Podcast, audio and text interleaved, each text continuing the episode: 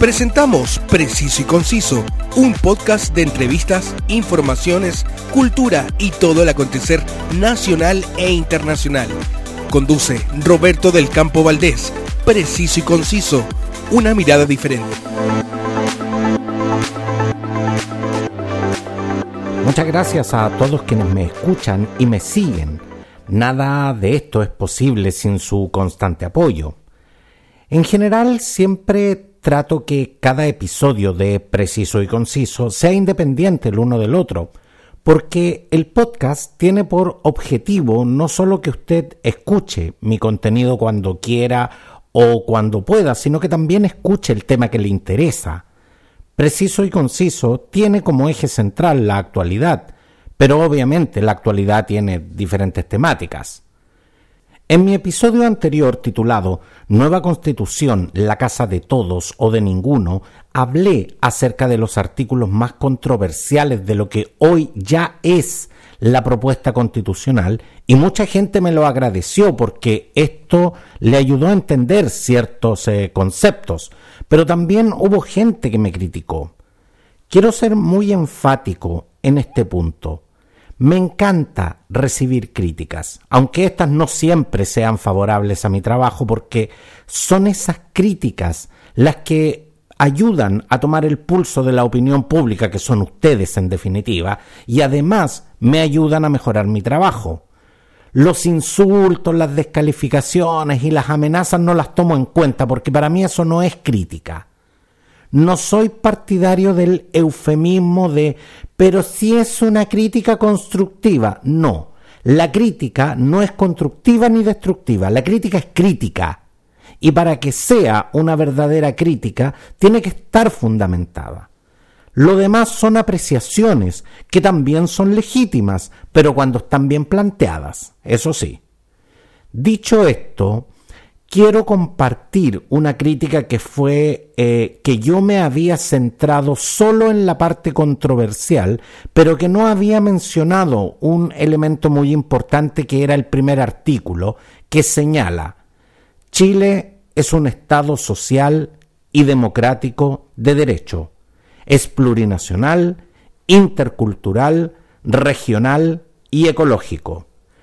¿Cuáles son los alcances de este artículo, vamos a analizarlo. Soy Roberto del Campo Valdés y esto es Preciso y Conciso. La actualidad tiene muchas miradas, pero solo una realidad. Escuchas Preciso y Conciso con Roberto del Campo Valdés. Antes de comenzar, me pidieron que transparentara mi opción. No tengo ningún problema con eso. Quiero votar apruebo, porque considero que la actual constitución ya no responde a los tiempos actuales, ni a las necesidades actuales de las personas que vivimos en Chile.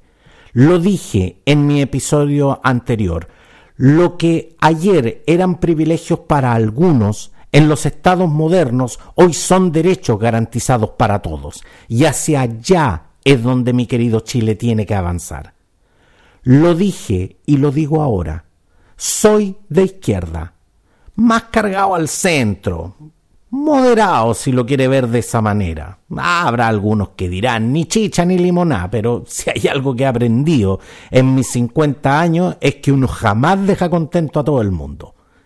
Bueno, dicho esto, vamos al análisis.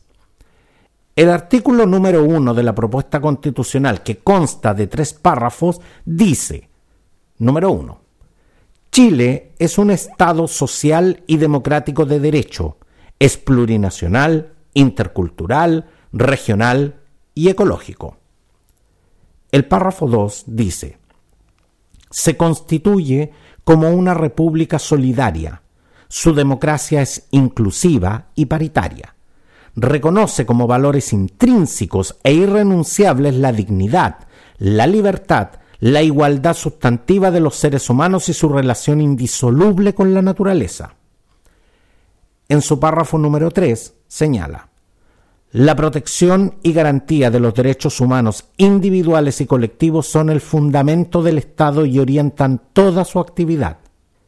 Es deber del Estado generar las condiciones necesarias y proveer los bienes y servicios para asegurar el igual goce de los derechos y la integración de las personas en la vida política, económica, social y cultural para su pleno desarrollo. Eso dice el artículo número uno de la propuesta, que usted puede revisar porque este documento es de acceso público. Descárguelo gratis si no sabe o no lo puede descargar, pídamelo y yo se lo mando. Si tengo que mandar mil, mil mando, pero no quiero que el 4 de septiembre usted no vote informado y consciente de lo que está haciendo.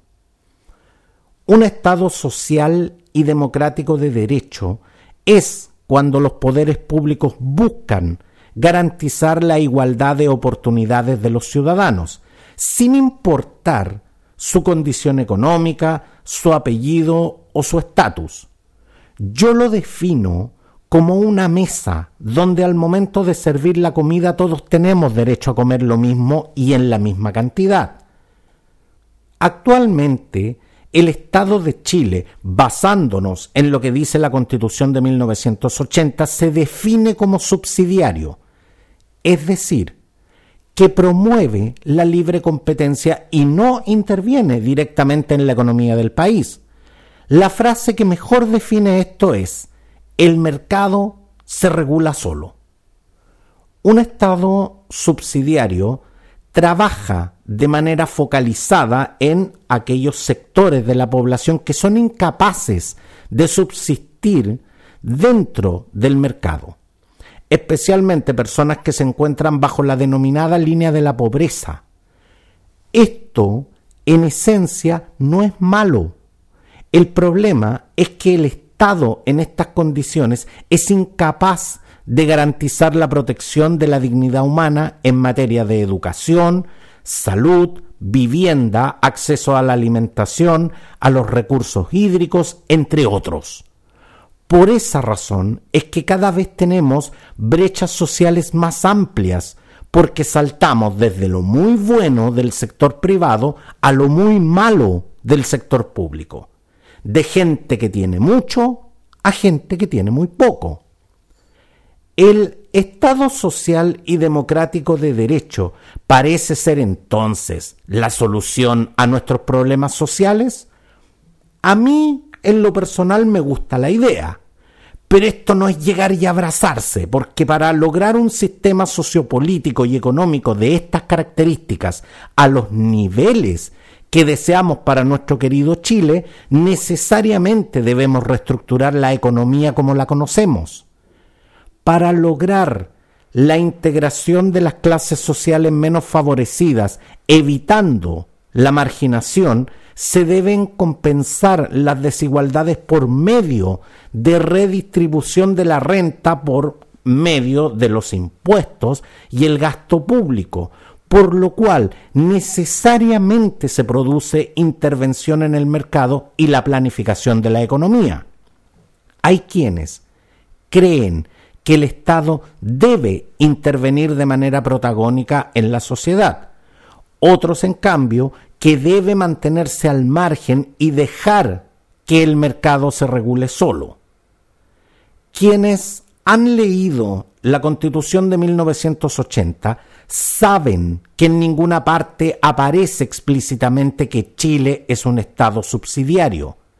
La subsidiariedad es un principio del orden social que irradia a la Constitución.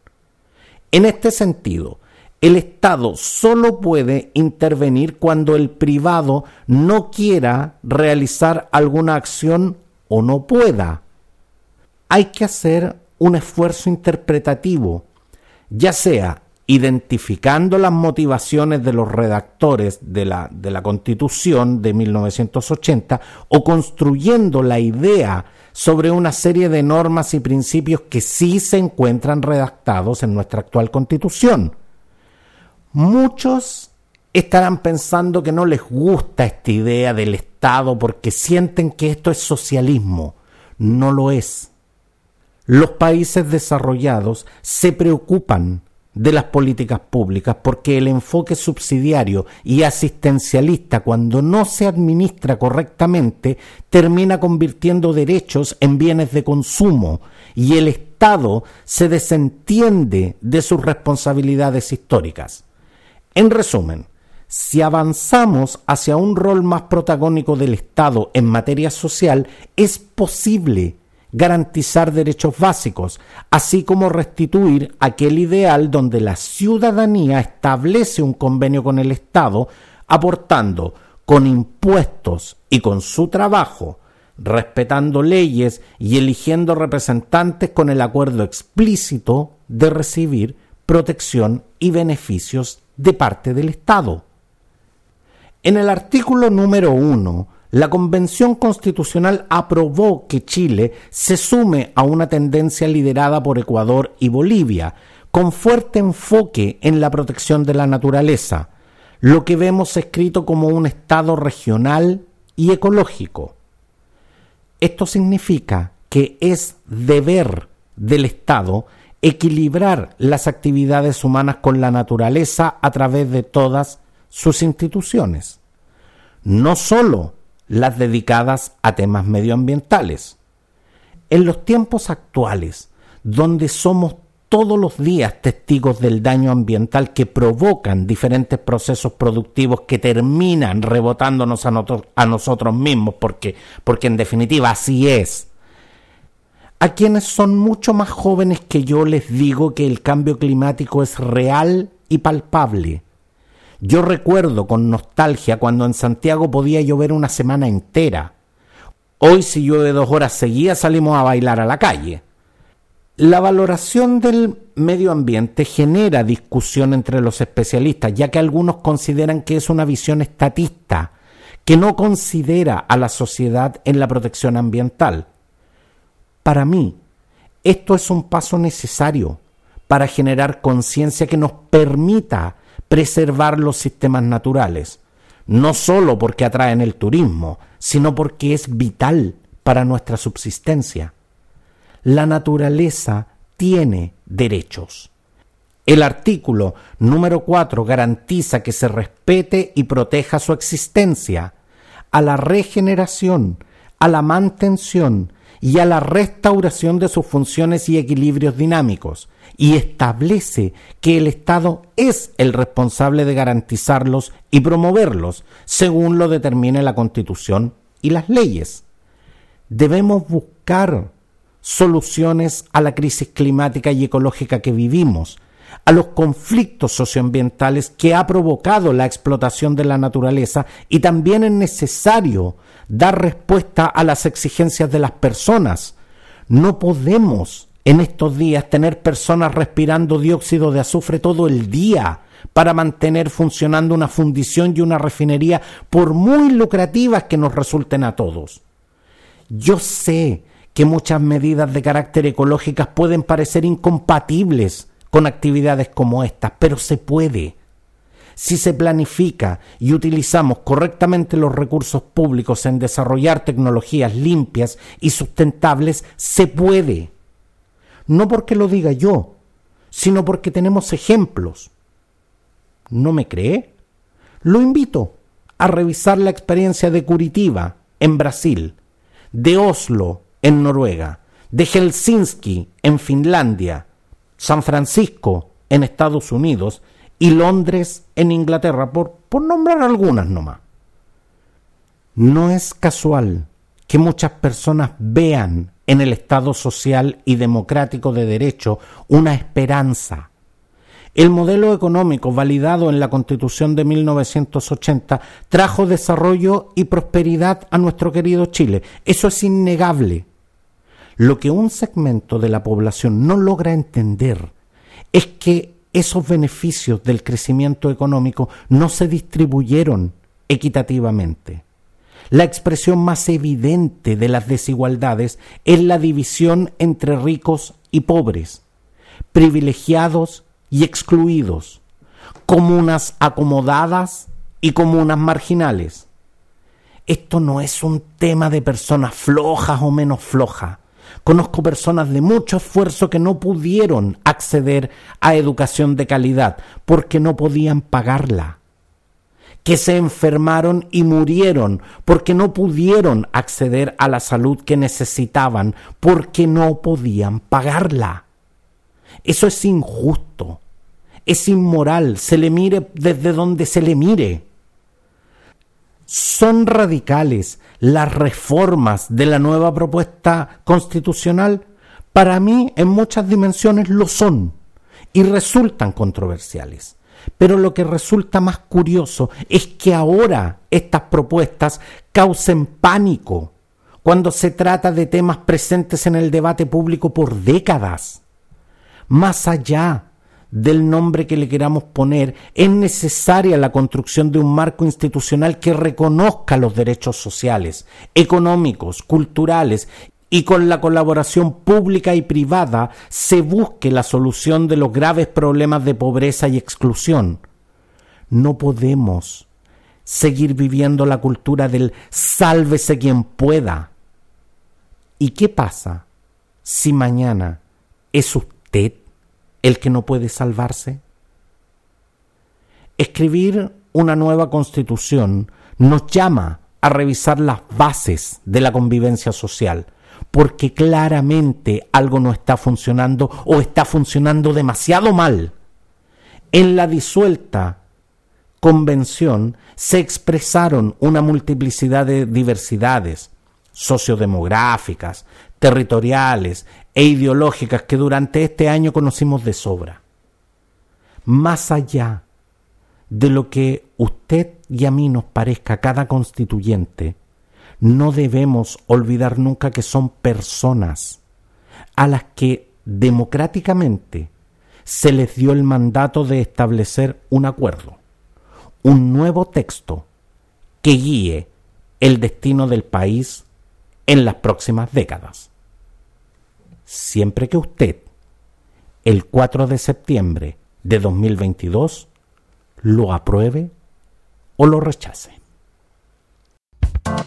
La actualidad tiene muchas miradas, pero solo una realidad.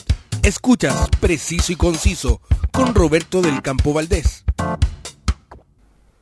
Gracias a todos quienes se comunican conmigo en mis redes sociales. Me gusta conocerlos y, y conocer sus impresiones.